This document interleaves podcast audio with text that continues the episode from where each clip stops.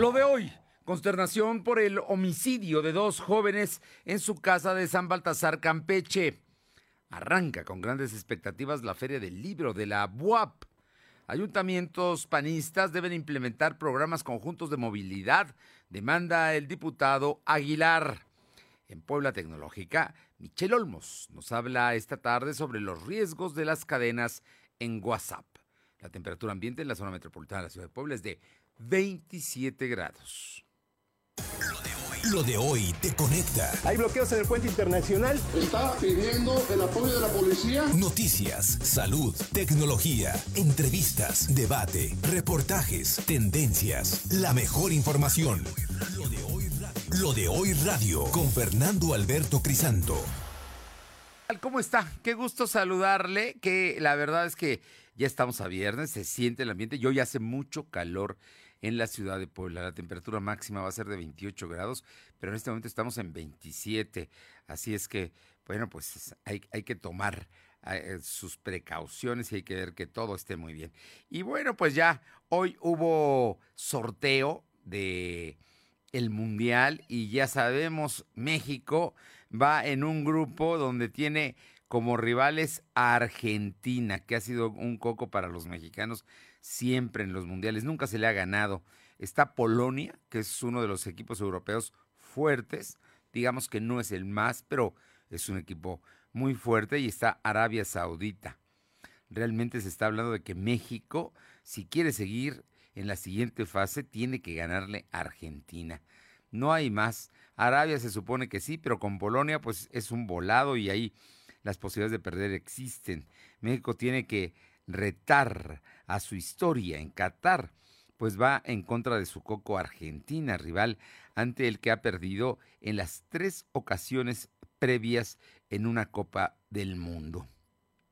En 1930 se vieron las caras por primera vez en la ronda de grupos. Las elecciones eh, estaban comandadas por Juan Luque de Serralonga. Eh, México debutó con una justa mundialista, eh, luego del tropiezo ante Francia 4-1 y Chile 3-0. Cerró su participación enfrentándose a, Argentina, que goleó a México 6-3. Es la primera vez que nos enfrentamos, pero de ahí en fuera han venido otras. Y, y, en México, pues no le ha podido ganar. En 2006 la selección nacional volvió a encontrarse con Argentina en octavos de final del Mundial de Alemania y cuando eran dirigidos por Ricardo Lavolpe. La escuadra mexicana avanzó en el segundo lugar del grupo eh, cero, del grupo D, y aunque se tenía un cuadro competitivo, pues no pudo superar a los argentinos. Así es que, pues vamos contra ellos, vamos a ver qué pasa. Hoy ya están todos los grupos de Qatar 2022 y por supuesto, pues cada quien tendrá sus pronósticos. Hay grupos muy fuertes y hay grupos que son débiles, pero bueno, pues es el fútbol, así está para toda la gente que gusta del fútbol. Me parece que es importante lo que está ocurriendo y ocurrió el día de hoy. Por lo pronto, gracias a usted que nos escucha a través de la 1280 en la ciudad de Puebla y su zona metropolitana, la XG. También nos acompañan en la Qué Buena, en Ciudad Cerdán. Saludos y abrazos a esta importante región del estado en el 93.5 en Radio Jicotepec, y en la Sierra Norte en el 92.7 y también en el 570. Y la magnífica en el 980 en el sur del estado, en Izúcar de Matamoros. A todos, muchísimas gracias. También a quienes nos eh, sintonizan y nos ven a través de la plataforma www.lodoy.com.mx y por supuesto a quienes están en redes sociales con nosotros en LDH Noticias, es nuestra dirección en Facebook, en Instagram, Spotify, en Twitter y en nuestro canal de YouTube también es LDH Noticias. A todos, muchísimas gracias y aquí estamos con ustedes este viernes y continuamos sábado y domingo, seguiremos nosotros aquí informándole de todo lo que ocurre. Por lo pronto vámonos con un asunto verdaderamente espeluznante.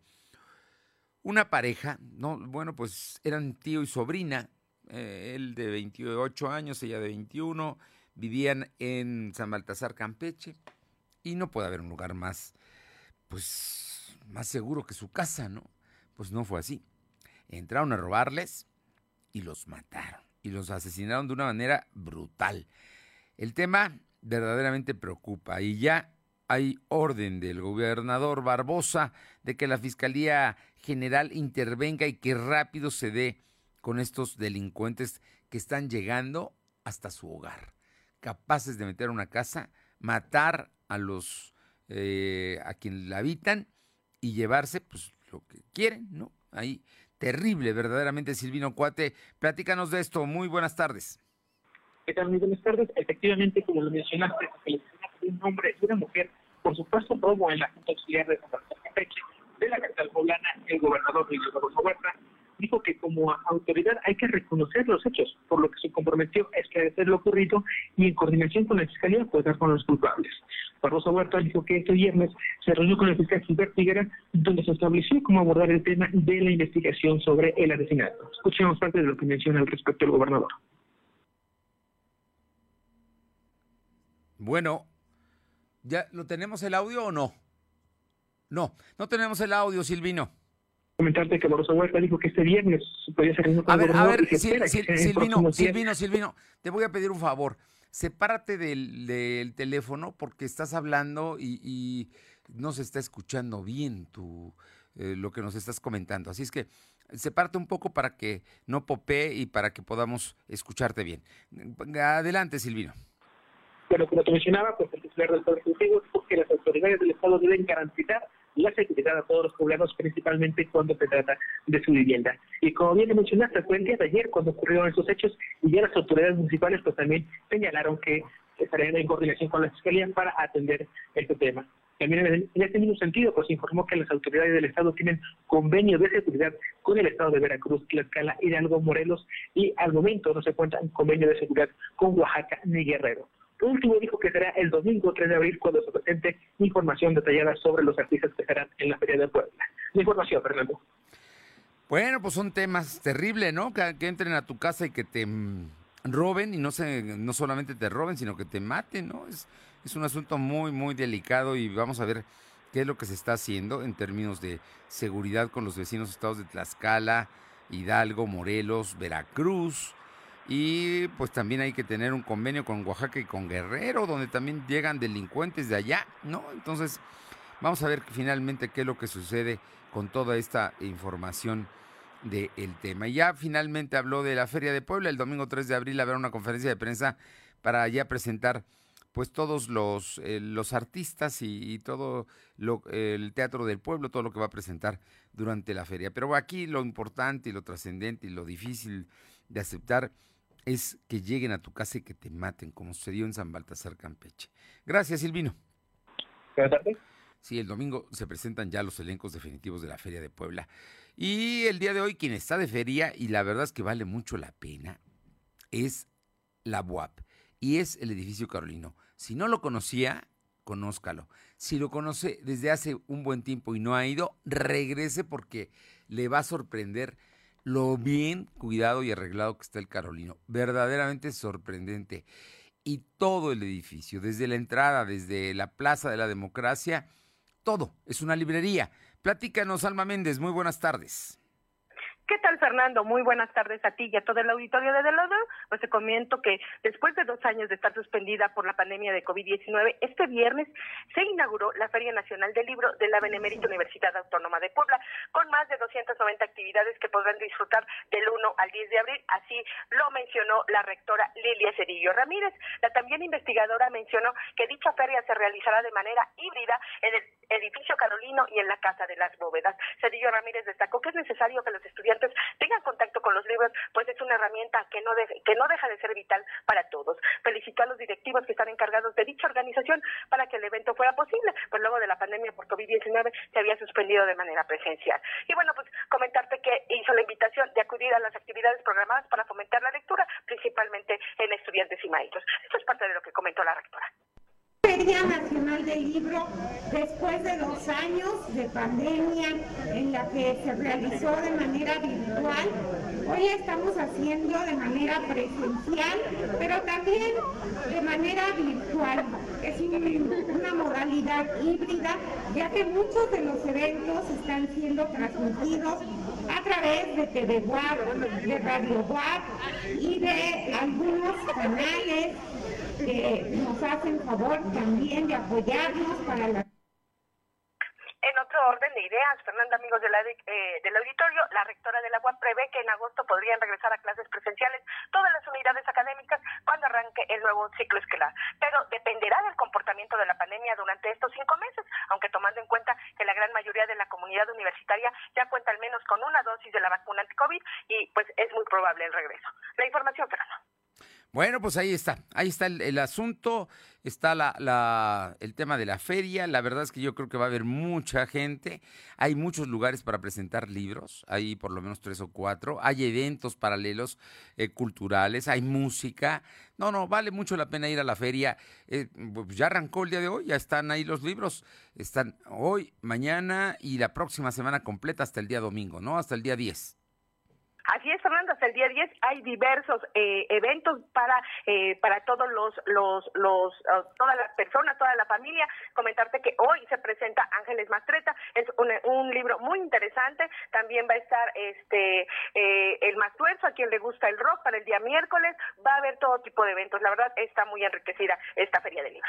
Bueno, y el día de hoy presentó la doctora Cedillo uno de los dos libros que va a presentar el día de hoy a las 12 del día allá en la feria, en el edificio Carolino, pero se van a montar eventos también en la Casa de las Bóvedas y en el eh, Museo Universitario, Casa de los Muñecos, así es que pues mucha actividad en el centro histórico precisamente por la feria. Muchísimas gracias. Seguimos al pendiente, Fernando. Le comento que en la Ciudad de México se determinó el día de hoy que a partir del lunes ya no será obligatorio en lugares públicos y abiertos el uso del cubrebocas. Esto en la Ciudad de México, ¿eh? exclusivamente en la Ciudad de México, porque aquí en Puebla incluso el gobernador dijo que a la feria la gente que no lleve cubrebocas no podrá ingresar. Vamos con mi compañera Aure Navarro para que nos comente, porque el diputado panista Humberto Aguilar dijo que ya es hora, ya llevan cinco meses gobernando, de que los ayuntamientos panistas de la zona metropolitana, incluyendo la capital, tengan un programa de movilidad para mejorar precisamente el traslado de sus habitantes. Aure, buenas tardes. Buenas tardes, pues así es, a cinco meses de haber cambiado las administraciones de los gobiernos municipales, pues el diputado federal por el PAN, Humberto Aguilar Coronado, consideró que ya es tiempo de que los alcaldes de la zona conurbada pues empiecen a planear cómo instrumentar políticas públicas que ayuden al mejoramiento de la movilidad en sus regiones. Dijo que a partir de que la semana pasada en la Cámara de Diputados pues fue atendida la ley de movilidad, los estados y municipios pueden empezar a trabajar aún más para tener mejoras no solo de las fachadas, sino de la movilidad y seguridad vial en sus demarcaciones. Escuchemos el reconocimiento constitucional precisamente a la movilidad. Y apenas la semana pasada, en la Cámara de Diputados, aprobamos la ley de movilidad y seguridad vial a los alcaldes de la zona conurbada para que ya empiecen a pensar en cómo instrumentar políticas públicas que ayuden al mejoramiento de la fachada urbana, pero también al mejoramiento de la movilidad y la seguridad vial. Y bueno, ya en otro tema, también el panista habló sobre la revocación de mandato, de la cual dijo, pues Morena insiste en seguir hablando de este ejercicio incurriendo en un delito por violar no solo la ley, Fernando, sino también la Constitución en materia gubernamental. La información. Bien, bueno, pues ahí está, ahí está el tema. Vamos a ver si, si toman la palabra los diputados, los presidentes municipales y llevan a cabo este asunto, ¿no? Que es, me parece que es importante eh, el tema de la movilidad como uno de los argumentos trascendentes de la agenda social. Así es que vamos a ver qué es lo que sucede. ¿Y, sabes si va a ir a votar el, el día 10 por la revocación del mandato el diputado Aguilar?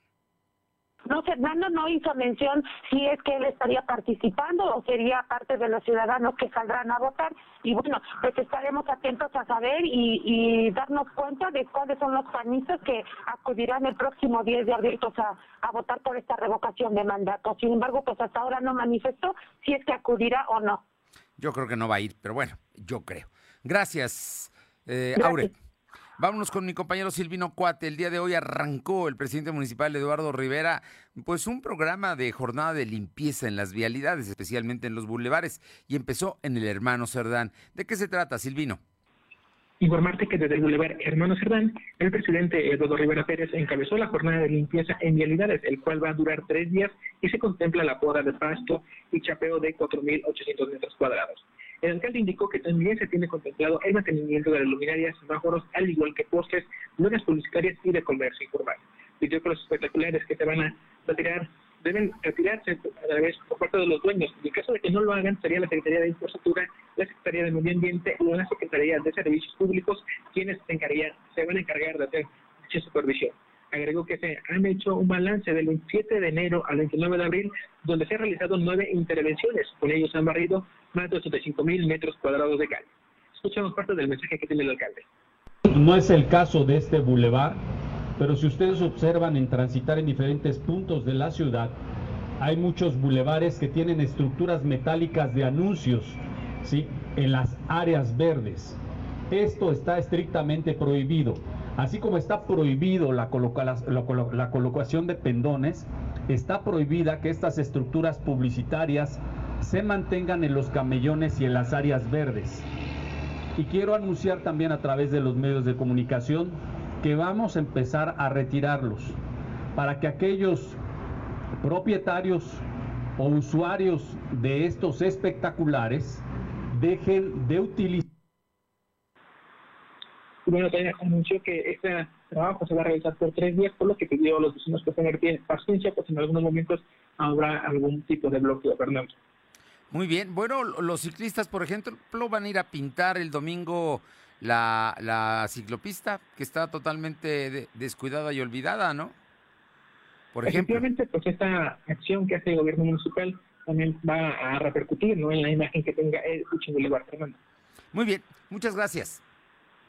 Son las 2 de la tarde con 16 minutos, 2 con 16. Lo de hoy es estar bien informado. No te desconectes. En breve regresamos. Regresamos. Raticida, gasolina, ácido sulfúrico, amoníaco, acetona. No importa qué droga química te metas, todas están hechas con veneno y de todas formas te destruyes. La sangre de las drogas nos mancha a todos. Mejor métete esto en la cabeza. Si te drogas, te dañas. Si necesitas ayuda, llama a la línea de la vida, 800-911-2000. Para vivir feliz, no necesitas meterte en nada. Ya empezó la época de calor y en Coppel encuentras frescura en todos los tamaños. Aprovecha hasta 20% de descuento en aires acondicionados, así como grandes ofertas en las marcas Mirage, Mave, LG, Samsung, Hisense, Midea y Whirlpool. Y hasta 10% en ventiladores y coolers de las mejores marcas. Mejora tu vida. Coppel. Válido al 22 de abril. Mafioso. Narco. Cocinero. Buchona. Dealer. Mula no importa cómo te disfraces para traficar o meterte drogas químicas, de todas formas te destruyes. La sangre de las drogas nos mancha a todos. Mejor métete esto en la cabeza. Si te drogas, te dañas. Si necesitas ayuda, llama a la línea de la vida, 800-911-2000. Para vivir feliz, no necesitas meterte en nada. Lo de hoy es estar bien informado. Estamos de vuelta con Fernando Alberto Crisanto. La tecnología es lo de hoy. Mantente conectado.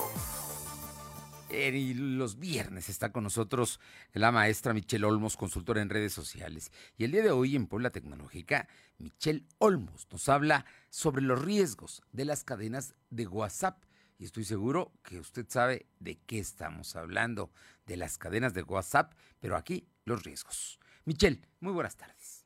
Amigos de lo de hoy, ¿cómo están? Como siempre me da muchísimo gusto saludarlos y está circulando por WhatsApp una cadena que pareciera como alarmante, algo que nos quita de repente la tranquilidad y es que afirma que viene de una consultora legal o una firma que nos dice que si nosotros enviamos mensajes de buenos días, buenas noches con estas postales de repente animadas o con mensajes muy lindos deseándole a alguien que tenga un gran día, que bueno, piratas informáticos crean estas imágenes, eso es lo que nos dice la cadena, que las crearon, les pusieron un phishing oculto, o sea, un código eh, malicioso oculto que eh, circuló en China y que defraudó a más de 500 mil personas en China y eh, que si nosotros hacemos, seguimos mandando este tipo de contenido, pues nosotros también estaríamos en riesgo, como los usuarios que presentaron estos problemas en China, les robaron la información, les robaron sus bases de datos, les robaron tarjetas de crédito, entre otras cosas. Es un, es un eh, daño literal a la privacidad. ¿Qué tenemos que saber? Primero, es una cadena de WhatsApp. La cadena de WhatsApp no porque lo pase por WhatsApp o porque nos mencione el nombre de una firma legal va a ser cierto. Si tú recibiste esta cadena, déjame decirte que es más peligroso reenviar la cadena que reenviar las imágenes de buenos días, buenas tardes y buenas noches. Son dos cosas separadas. Eh, lo primero es que si alguien quisiera robar la información de tu teléfono, no recurriría a una postal de buenos días, buenas noches para poner un phishing. Entonces, lo primero es no caer en pánico con este tema porque no estamos hablando de una amenaza de seguridad a tu telefonía o a tu privacidad. Lo segundo que tienes que saber es que si alguien quiere dañar tu privacidad, lo va a hacer a través de cadenas de WhatsApp como la que está informando esto, que cada vez que la reenviamos, los piratas cibernéticos acceden a la información de manera remota. ¿Qué podemos hacer? No ser partícipes de las cadenas que buscan alarmarnos, eso es lo primero. Y lo segundo que tienes que hacer y que sí debes borrar son las imágenes de tarjetas de crédito, de códigos de seguridad y de contraseñas que es utilizado por WhatsApp, porque es lo primero que un pirata cibernético va a buscar cuando entre a tu información. Entonces, eso sí lo tienes que borrar y tienes que evitar a toda costa de usar WhatsApp para informar sobre estos datos personales. Lo tercero, no caer en pánico, no distribuir información de este tipo y por supuesto usar las redes sociales de manera responsable. Si tienes alguna duda, déjanos aquí tus comentarios, tú siempre tienes la mejor opinión. Adiós. Chel, gracias. Hay que tomarlo en cuenta, ¿eh? porque sí, son riesgos que se tienen a través de WhatsApp. Vámonos ahora con otros temas. El SAT empezó ya, terminó el día de ayer la, lo que es la declaración anual de las personas morales y empieza el plazo para las personas físicas. Y hay una serie de limitaciones del SAT. El RFC, por lo pronto, no se va a poder gestionar en este mes de abril Alma Méndez tiene la información. Te escuchamos, Alma. Gracias, Fernando. Pues como bien comentas, el SAT informa a los contribuyentes que requieran de su constancia de situación fiscal o comúnmente conocido como RFC estará inhabilitado de manera presencial, por lo que este eh, esta solicitud se realizará de manera virtual durante el mes de abril. Y esto debido a que en este mes se canalizarán los esfuerzos para la generación o renovación de la contraseña y con ella las personas físicas puedan presentar su declaración anual. Y bueno, es por ello que mediante un comunicado se informó que se habilitó un portal para que se pueda realizar este trámite de manera directa. Y bueno, pues este enlace es www.sap.com genera tu constancia de situación fiscal. Por lo que para poder obtener dicha constancia se requiere el registro federal del contribuyente, contraseña y captura del código CAPTCHA para poder aparecer en la pantalla. Y bueno, una vez que se esté dentro de este sitio, se busca el botón, el, botón de que dice generar constancia. Descargar el documento que genera el sitio web de forma automática, guardarlo e imprimirlo en caso de ser necesario. La información, Fernando. Es muy importante. Entonces, de manera virtual se puede conseguir el RFC, el Registro Federal de Causantes, que ahora le llaman técnicamente constancia de situación fiscal. Ese es el que se puede hacer, pero además, si se quiere tener una devolución porque salió a favor, saldo a favor en el pago de impuestos, se puede hacer, pero hay que eh, hacerlo también en línea. Hay que hacerlo a través de www.sap.gom.mx Aplicación 53027 genera la constancia de situación fiscal. Es lo que está diciendo el SAT avisándole a los usuarios. Bueno, pues a todos, ¿no? Todos finalmente tenemos que cuentas ahí atentas, pendientes, algunas, algunas vamos muy a tiempo, en fin, pero es importante porque es el mes de la declaración de las personas físicas del ejercicio fiscal 2021. Gracias. Seguimos pendiente. Vamos con mi compañero Silvino Cuate y bueno, pues el tema de la vacunación va a continuar ahora la próxima semana en 76 municipios de la Mixteca y la Sierra Negra, pero la verdad es que la gente no está muy animada a ir a tomar el refuerzo. Silvino Cuate, te escuchamos comentarte que a partir del 5 hasta de abril habrá jornadas de vacunación de refuerzo a personas de 18 años y más en 76 municipios en la zona de la Mixteca y la Sierra Norte, según informado por el secretario de Salud, José Antonio Martínez García. El secretario dijo que la meta es aplicar 160.914 dosis contra COVID, al igual que segundas dosis. Comentó que la jornada que finalizó en los 78 municipios se aplicaron 123.568 dosis sin embargo, la meta eran 136 mil, por lo que hubo dosis pendientes de aplicar. En el tema de contagios, pues informarte que la Secretaría de Salud registró 26 nuevos casos de coronavirus. En comparación con los datos de ayer, son 14 casos menos y sin ningún deceso. Actualmente hay 56 mil acumulados y 17 mil fallecidos. El secretario explicó que en todo el estado hay 461 casos activos distribuidos en 37 municipios, es decir, que COVID tiene presencia en el 17% de la entidad. Además, se tienen registrados 56 pacientes hospitalizados, de estos dos están graves, por lo que requieren ventilación mecánica asistida. El reporte, Fernando. Bien. Oye, y por otra parte, cuéntanos, eh, la Secretaría de Medio Ambiente del municipio de Puebla está llevando a cabo, pues, el cuidado de las palmeras, ¿no? En distintas zonas. De, me acuerdo que con la anterior presidenta municipal, Claudia Rivera, llegó un momento en que le clausuraron las obras, las, el, eh, estaba podando las palmeras enfermas. En este caso, eh, aquí no ha sucedido eso, pero eh, pues muchos esfuerzos para mantenerlas vivas. Platícanos y te pido nuevamente que cheques lo de tu teléfono porque se oye muy cortado tu información. Ok, pues informarte que la Secretaría de Medio Ambiente del municipio de Puebla Miriam Arabian informó que desde el inicio de la administración pues empezó con la supervisión de las palmeras. Y señaló que la próxima semana va a iniciar el retiro si es necesario de esas palmeras y al momento en lo que va de la administración pues son dos las que han sido taladas.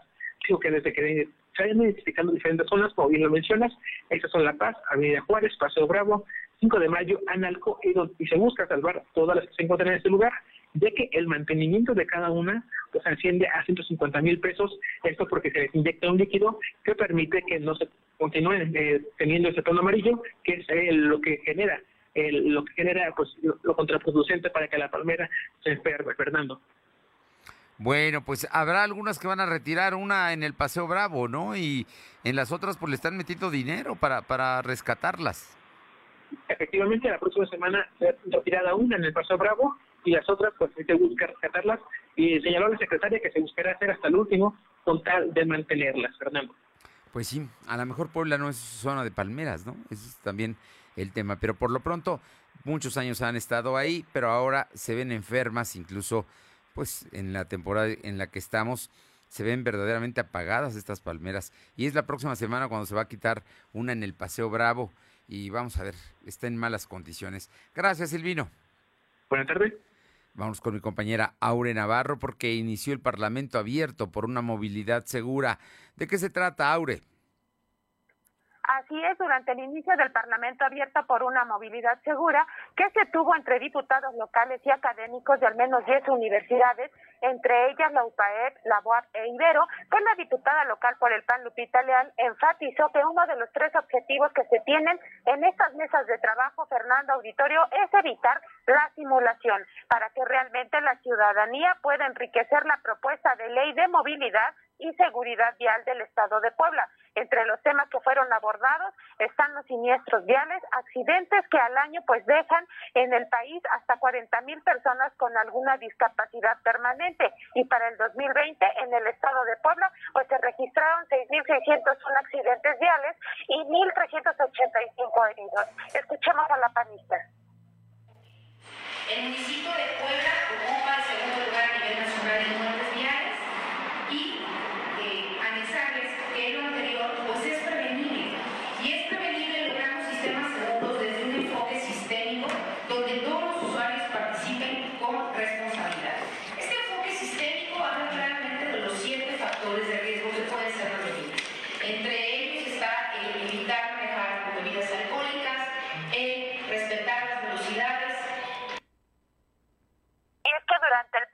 abierto, Lupita Leal citó que estando en movimiento las personas o conductores que se enfrentan pues a siete factores de riesgo que pueden ser prevenibles, Fernando. Entre ellos está pues el evitar el consumo de bebidas alcohólicas mientras se maneja, así como respetar los niveles de velocidad, el evitar salir de casa muy tarde, así como dejar de utilizar el celular mientras se maneja y el adaptar incluso una silla para menores de edad o bebés en el auto, Fernando.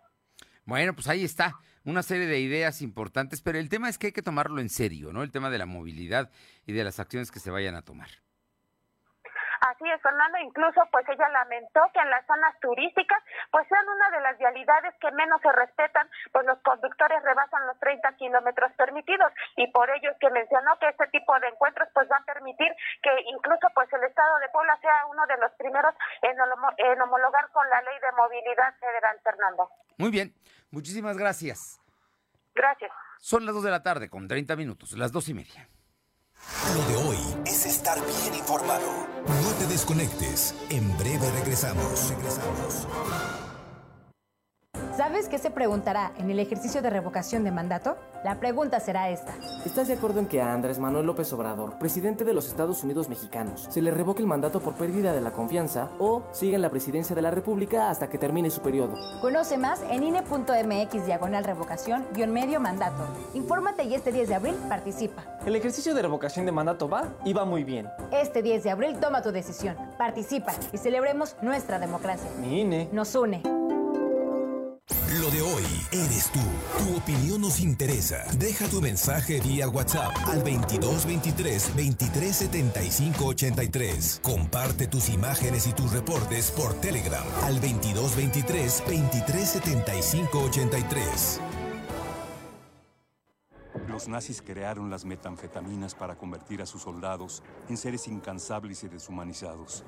Bajo su efecto, el ejército nazi inicia la peor guerra de la historia y crea los campos de exterminio. Hoy el cristal se usa para controlar la mente de jóvenes que buscan placer y la de jornaleros y maquiladores que buscan energía para trabajar día y noche. Busca la línea de la vida, 800-911-2000. Para vivir feliz, no necesitas meterte nada. Lo de hoy es estar bien informado. Estamos de vuelta con Fernando Alberto Crisanto. Son las 2 de la tarde con 32 minutos, 2 con 32. Vamos con mi compañera Aure Navarro y es que, bueno, pues ya a unos días de que se lleve la revocación del mandato empiezan a calentarse las partes y hoy hay retos incluso de morenistas contra la gente del PAN. ¿Es así? Así es, Fernando, como bien lo mencionas, en Puebla simpatizantes de Andrés Manuel López Obrador, pues retaron este día a diputados locales, federales y ediles emanados de Acción Nacional a salir a votar el próximo 10 de abril en la revocación de mandato. Para que se den cuenta, dijeron cómo son más los ciudadanos que respaldan la continuidad del presidente de México que quienes buscan dar por concluida su administración antes del periodo para el que fue electo. Encabezados por el activista Omar Jiménez, pues manifestaron que la oposición está haciendo uso de un instrumento legal como el INE, que solo está convocando a participar con un resultado anticipado de revocar pues el mandato de Andrés Manuel López Obrador. Escuchemos al activista. Y ante eso que limitaron del número de casillas, vamos a, a es claro, ¿sí? tienen tanto temor al proceso democrático que se va a vivir el 10 de abril y por eso están vociferando, están escupiendo en Siria. Yo ya reté a varios actores a que debatamos, pero se escudan en un teléfono, se escudan en las redes. Y bueno, como escuchamos, a tiempo acusaron que al INE de haber colocado, pues en las boletas de votación, dos preguntas, Fernando, bastante largas, dijeron, incluso con ideas difusas con la intención de provocar precisamente que las personas que no saben leer y escribir pues tengan una confusión al momento de tachar su respuesta y que bueno pues esta anticipa sería a favor de la continuidad del presidente de México, Fernando. Bueno, pues ahí está, ahí está. Vamos a ver, ¿no? La, gente de, Morena y simpatizantes de López Obrador, lo que la gente, eh, lo que quieren es que la gente vaya que vaya a la urna el día domingo 10, más allá de que si votan a favor o en contra, porque aquí el número va a ser importante de la gente que asista. Vamos a estar muy pendientes. Y tenemos a Aure. Cuéntanos eh, el tema de los municipios donde se concentran, eh, eh, bueno, el tema de los casos de violencia vicaria. Para empezar, dinos qué es la violencia vicaria. Sí, Fernando, bueno, explicar que la violencia vicaria pues es aquella que ejercen en este caso las parejas o los padres de hijos hacia las madres o mujeres que precisamente las castigan con no permitir que se acerquen a sus hijos y bueno, de esa manera mantenerlas controladas. Y en ese sentido comentar que Puebla capital y municipios del interior del estado como Cholula, Huachinango, Atlisco, pues forman parte de las demarcaciones donde se concentran distribuidos algunos de los 12 casos de violencia vicaria que se tienen registrados en el Estado.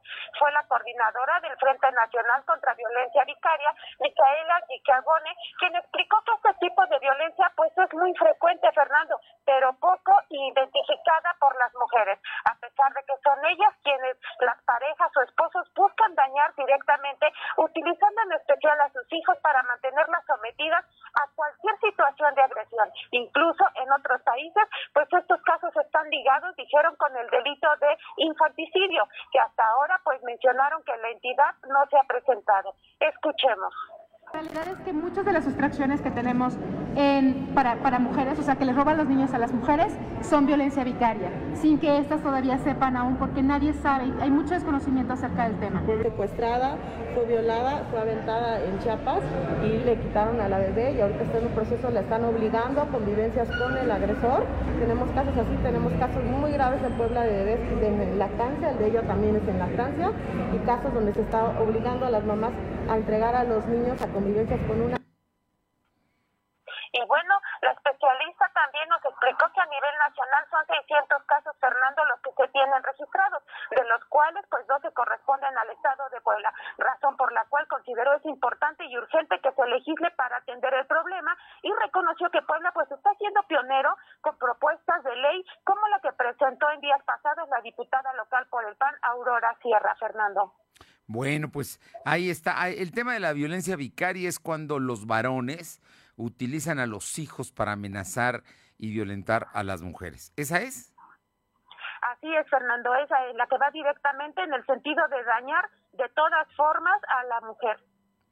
Bueno, pues ahí, ahí está el asunto. Delicado el tema y vamos a estar muy, muy pendientes. Eh, gracias, Aure. Gracias.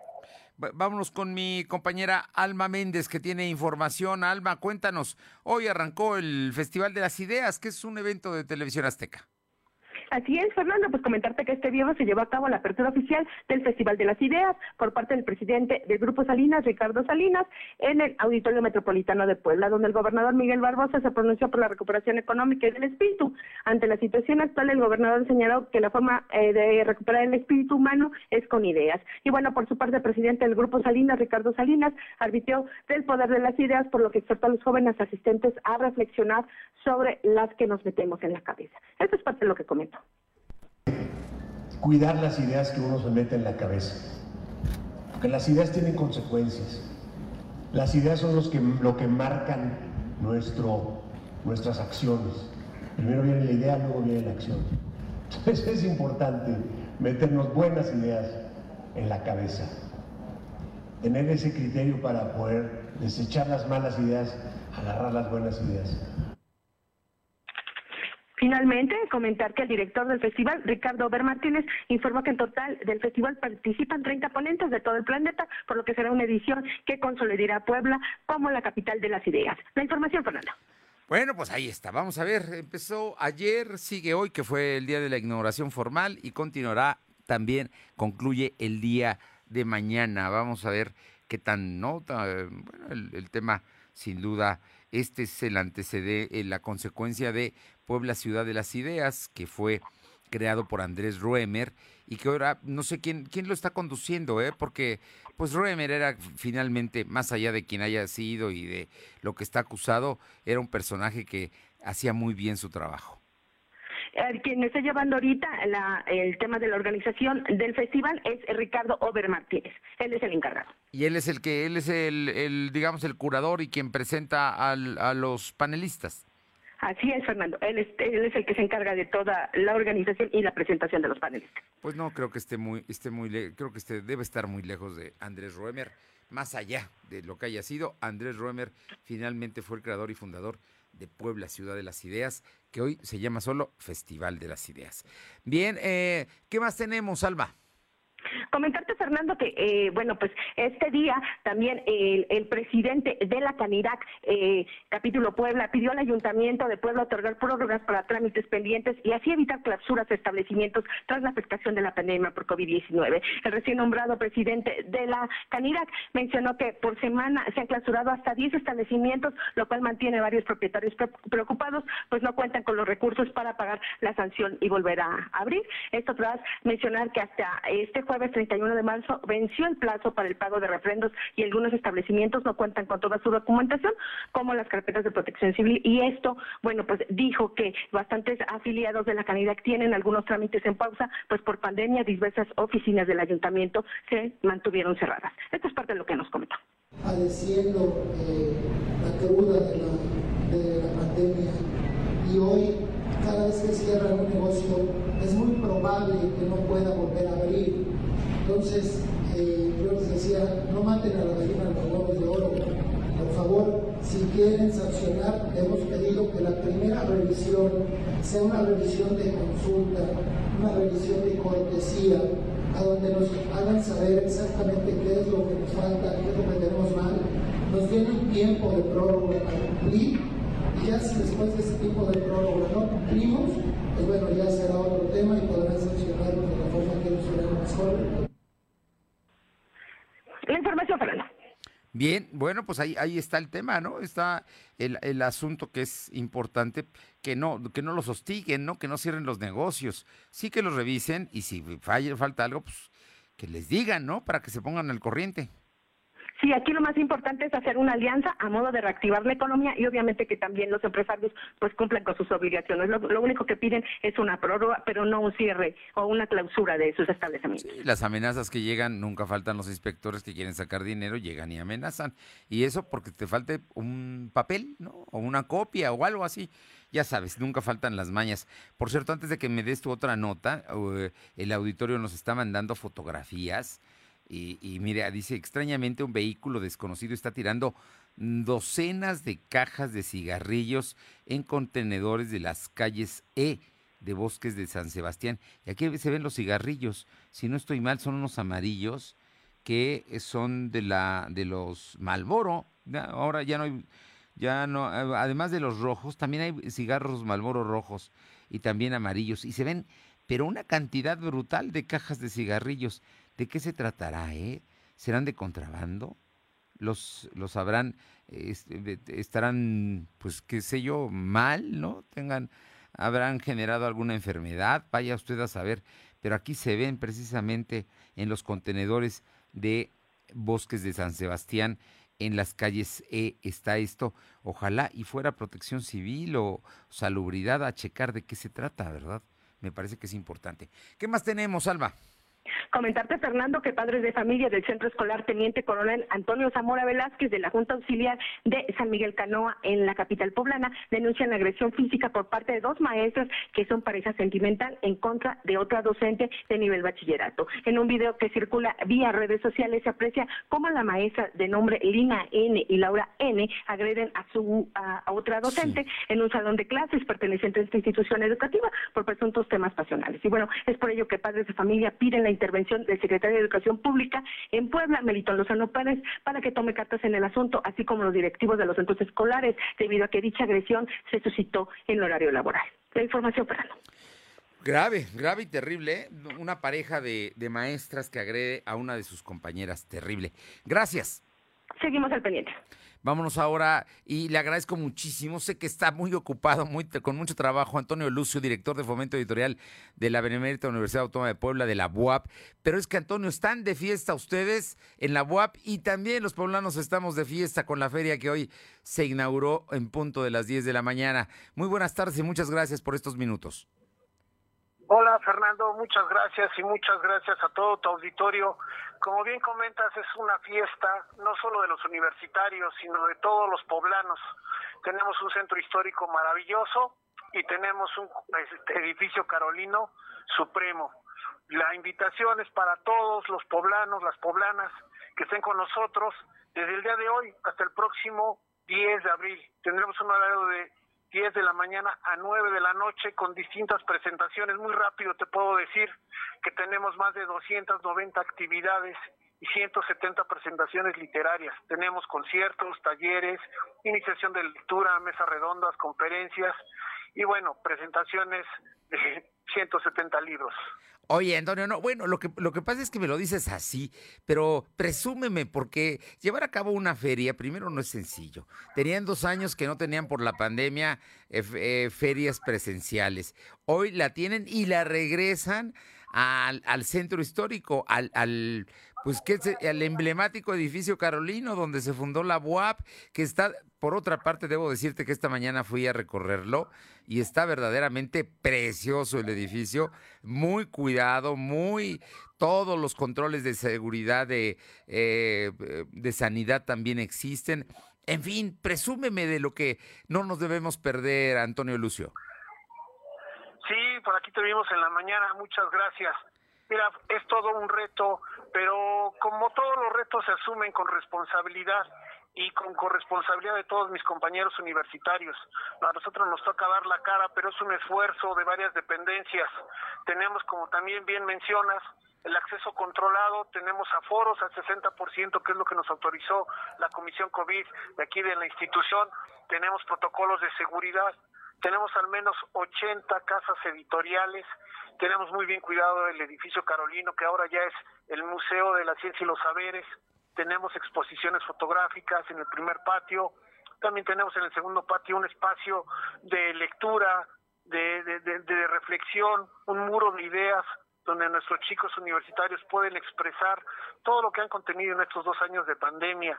Y finalmente en el tercer patio tenemos a la gran concentración de expositores, tenemos Agora, tenemos Penguin Random House, tenemos Planeta, obviamente el Fondo de Cultura Económica y también la Casa, la Dirección General de Planaciones, tiene un stand con más de mil libros y 70 novedades literarias, Fernando. No, no, bueno, yo, a ver, en momentos en el que la industria editorial pasa también por problemas, como muchas industrias en el país, es muy importante que nosotros nos solidaricemos.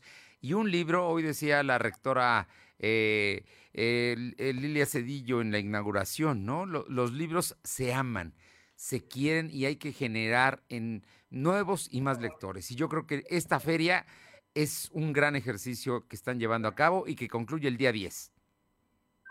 Sí, fíjate que, que, nuestra rectora, muy empática con toda la situación que vive la, la, la sociedad poblana, nos ha dado la indicación de facilitar el acceso a los libros. Yo les puedo comentar que tenemos libros desde 30, 40 pesos, muy accesibles para todos nuestros chicos y chicas universitarias y para el público en general. Además, también tenemos más de 50 títulos en, de acceso libre en, la, en las redes sociales, en la página electrónica de la Dirección General de Publicaciones, donde tenemos publicaciones que están de libre acceso para cualquiera que tenga acceso a Internet, los pueden descargar y los pueden leer cuando ellos quieran. Pues Antonio Lucio, gracias por invitarnos a esta fiesta y júralo que nos vamos a sumar, porque no hay, por la cantidad de editoriales que hay, por todo lo que hay que ver, por todo lo que hay que escuchar, lo que hay que platicar, creo que vale mucho la pena no ir una vez o dos veces. Si, si puedes, ve al centro histórico. ¿De a qué hora, a qué hora va a estar abierta la, la feria del libro de la UAP? Sí, mira, vamos a tener un horario de 10 de la mañana a 9 de la noche. Y también para aquellos que quieren quedarse en casa, tenemos varias transmisiones en redes sociales y también a través de TV WAP. Hoy, por ejemplo, la presentación Ángeles Mastreta va por TV abierta para que nos puedan acompañar también. Bueno, nuestra paisana, ¿no? Viene a presentar su último libro. Muy bien. Exacto. Oye, pues Antonio, sé que tienes mucho trabajo, pero quiero mandarte un abrazo, felicitarte a ti y a todos tus compañeros y nos vamos a sumar a esta fiesta que hoy se inauguró en la Feria del Libro de la UAP. Muchísimas gracias, Fernando, y como dijo la rectora, la UAP es su casa. Un abrazo a todos. Gracias, muy buenas tardes. Son las 2 de la tarde con 48, 2.48. Lo de hoy es estar bien informado. No te desconectes. En breve regresamos. Regresamos. Seguro la conoces. Cuando logra tu atención, te cautiva. A veces no puedes alejarte de ella. Sabes que nunca te juzgaría. Y donde quiera que estés, estará cerca de ti. Exacto. Es la radio. 100 años con nosotros. CIRT, Cámara Nacional de la Industria de Radio y Televisión. Procurar la salud y desarrollo integral de niñas y niños es un acto de amor. Todas y todos deben tener el esquema de vacunación completo de acuerdo a su edad. Para que todas y todos podamos estar cerca, vacunarlos es la mejor decisión. Lleva a vacunar a las niñas y niños para completar sus esquemas y no olvide su cartilla nacional de salud. Secretaría de Salud. Este programa es público, ajeno a cualquier partido político. Queda prohibido su uso para fines distintos a los establecidos en el programa. Lo de hoy es estar bien informado. Estamos de vuelta con Fernando Alberto Crisanto. Arriba el telón. El show está por comenzar. Bien, son las 2 de la tarde con 50 minutos, 2 con 50 y los viernes, pues ¿cómo va a faltar Claudia Cisneros? Ya está aquí Claudia, que además nos va a hablar de cosas muy interesantes, ¿eh, Claudia? Ya me habías invitado tú hace tiempo a VIX, VIX con B de, con B de vaso, o con B chica, o con B eh, labiodental, o como, o como usted la quiera llamar, B-I-X, VIX pero VIX ahora está verdaderamente extraordinario. Hoy vi ahí el, el, el, sorteo del Mundial. Este, Claudia, cuéntanos, cuéntanos de, de la multiplataforma que está muy renovada, está gratuita y tiene muchas cosas, ¿eh? Yo creo que va a crecer mucho. ¿Qué tal, Fernando, amigos del auditorio? Saludos a todos ustedes. Pues como bien me estás comentando, ya habíamos platicado en varias ocasiones de VIX, esta multiplataforma familiar, que el día de ayer tuvo un relanzamiento verdaderamente espectacular y no estamos exagerando. Yo creo que nuestros amigos que se metieron, que tienen ya su plataforma, saben que había muchísimo contenido eh, de todo, películas, series, documentales, telenovelas, pero ahora ese contenido se ha triplicado, si no es que más, porque bueno, pues VIX hace una unión y bueno, se suma a Televisa Univisión y bueno, pues es la plataforma que ellos están relanzando. Ahora pues están más canales disponibles, 40 mil horas de contenido en español, eso es bien importante, en español, de entretenimiento, deportes, noticias en vivo y como bien comentas, pues el día de hoy fue una de las sorpresas, ¿verdad? Que conocimos, eh, pues obviamente México con quienes se va a estar enfrentando. Es importante decir a nuestros amigos que quienes tienen esta plataforma, bueno, pues en estos días se va a estar renovando, van a haber algunas actualizaciones y bueno, pues como bien comentaste, es un servicio totalmente gratuito, no tiene suscripción y que bueno, está disponible desde ayer en todo Estados Unidos, en México y Latinoamérica. De verdad, vale la pena. Pero aquí viene otra sorpresa, Fernando. A mediados de este año, que ya falta muy poquito, va a tener una pequeña aplicación en este mismo de VIX, en donde va a ser VIX más ahí van a haber pagos por evento que también van a ser originales y cosas muy interesantes, pero el servicio es totalmente gratuito, que el que tenemos y que el que invitamos que se sumen porque vale la pena. No, no, no, verdaderamente vale la pena. Te, voy a decir, yo ayer, no, no la había yo, eh, le bajé en los, distintos aparatos que tengo y lo la, tienes lo mismo en el iPhone que la tienes en las otras tiendas eh, de los otros smartphones, o sea que no tienes ningún problema. Buscas B de vaca o, eh, o de vaso, y X, y de inmediato te lleva y ahí mismo sale. Y tienes programas en vivo, series, telenovelas, programas eh, hablados, noticias, entrevistas, películas. No, la verdad es que está muy, muy grande y es que es toda la plataforma de Televisa y Univisión. Así es que amplió su contenido, es la oferta más importante que hay en este momento en eh, material de entretenimiento en español. No, no creo que haya otra igual y pues yo creo que les va a jalar mucho. Y sobre todo, Fernando, es totalmente gratuita. ¿Quién nos regala hoy de verdad todo este contenido? No solamente el de VIX, sino el de Televisa Univisión, o sea, una suma sumamente importante que, bueno, tenemos horas de diversión continua. Tiene muchas películas, tiene muchas cosas, pero bueno, ya platicamos de ello. Oye, cuéntame la cartelera, ¿cómo está? Pues la cartelera viene con muchas sorpresas. Marvel está apostando por Morbius, una acción y thriller en 105 minutos en donde pues vamos a ver nuevos personajes. Vamos a ver aquí al doctor Morbius que está gravemente enfermo, que tiene un trastorno sanguíneo y bueno, pues a raíz de eso va a buscar la cura, una cura que no es muy ética, pero bueno, no me gustaría adelantarles mucho a nuestros amigos para que la vayan a ver. Eh, vale la pena la actuación de Jared Leto, está Matt Smith, Adriana Arjona, que es hija de, de Arjona, y bueno, pues la dirección es de Daniel Espinosa es una apuesta muy interesante por Marvel, Marvel, perdón, porque pues sin duda alguna es bastante novedosa, pero bueno, pues lo que les gusta es la comedia, qué mejor que algo mexicano con dos más dos, en donde vamos a ver un matrimonio aparente estable, pero pues vamos a ver cómo pues las relaciones van cambiando. Esta película está actuada por Luis Ernesto Franco, está Adriana Lubiera, Adate La Torre, entre otros. Y también hay que recordarles a nuestros amigos que bueno, pues con esto de que ganó Coda, pues los Óscares, se está reprogramando en todos los cines Coda Señales de Corazón, este drama de 112 minutos con las actuaciones de Eugenio Derbez, Emilia Jones, Daniel Durán, entre otros. Recuerden que ganó tres preseas importantes. Coda, y ahí está Eugenio Derbez. Eh, tenemos regalos, es viernes. Sí, claro que sí. Pues Batman, que sigue también muy taquillero, nuestros amigos de Escaleta nos están regalando 10 autopases para que vayan a ver hoy Batman con Robert Pattinson. Y también tenemos dos paquetes musicales cortesía de eh, Fonovisa. Así que si quieren uno de nuestros regalos, mándenos un mensajito a nuestro WhatsApp, el 22 22 38 18 11. Y bueno, pues a disfrutar este fin de semana. Y no se les olvide, bajen VIX porque de verdad que vale la pena. Muchas gracias. Claudia. Bonita tarde a todos. Buena fin de semana, buen fin de semana. Gracias. Vámonos rápido con Luz María Sayas. Tenemos poco tiempo, Luz María, pero tenemos información de Tecamachalco. Así es, Fernando. Muy buenas tardes para ti, nuestros amigos de lo de hoy. Te comento que en la localidad de San Antonio Tocolco, a un costado de la carretera estatal de Camachalco, Toxtepec, a la altura del canal de Valsequillo, se encontró el cuerpo del güero, un joven vecino de este lugar de aproximadamente 23 años de edad, quien tenía un auto lavado. Después de una llamada al 911, reportaron a un hombre tirado al nivel de piso. Policía municipal y paramédicos llegaron a brindar los primeros auxilios. Lamentablemente ya nada pudieron hacer. Fue declarado muerto. Las primeras versiones dicen que el hoyo occiso tiene una herida en el cráneo provocada por arma de fuego. La zona fue acordonada por uniformados de seguridad pública y posteriormente llegó personal de la Agencia Estatal de Investigación para hacer el levantamiento del cuerpo y trasladarlo al CEMEGO para practicar la necropsia de ley. ¿Qué otra cosa tenemos? ¿Qué otra cosa tenemos, Luz María? Y dos mujeres lesionadas, Fernando. ¿Qué más tenemos? ¿Tenemos otra nota?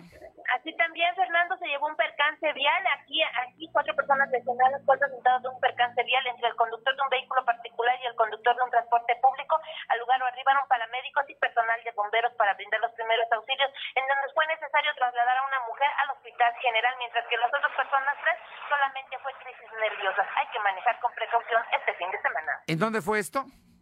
Esto fue aquí en la, localidad de San Miguel Locotenco, perteneciente al municipio de Chalchicomula de Sesma. Gracias, muy buenas tardes. Buenas tardes. Vamos con mi compañera Caro Galindo a San Martín Texmelucan porque se están dando incendios y muchos de ellos son provocados. Pero cuéntanos, Caro, muy buenas tardes.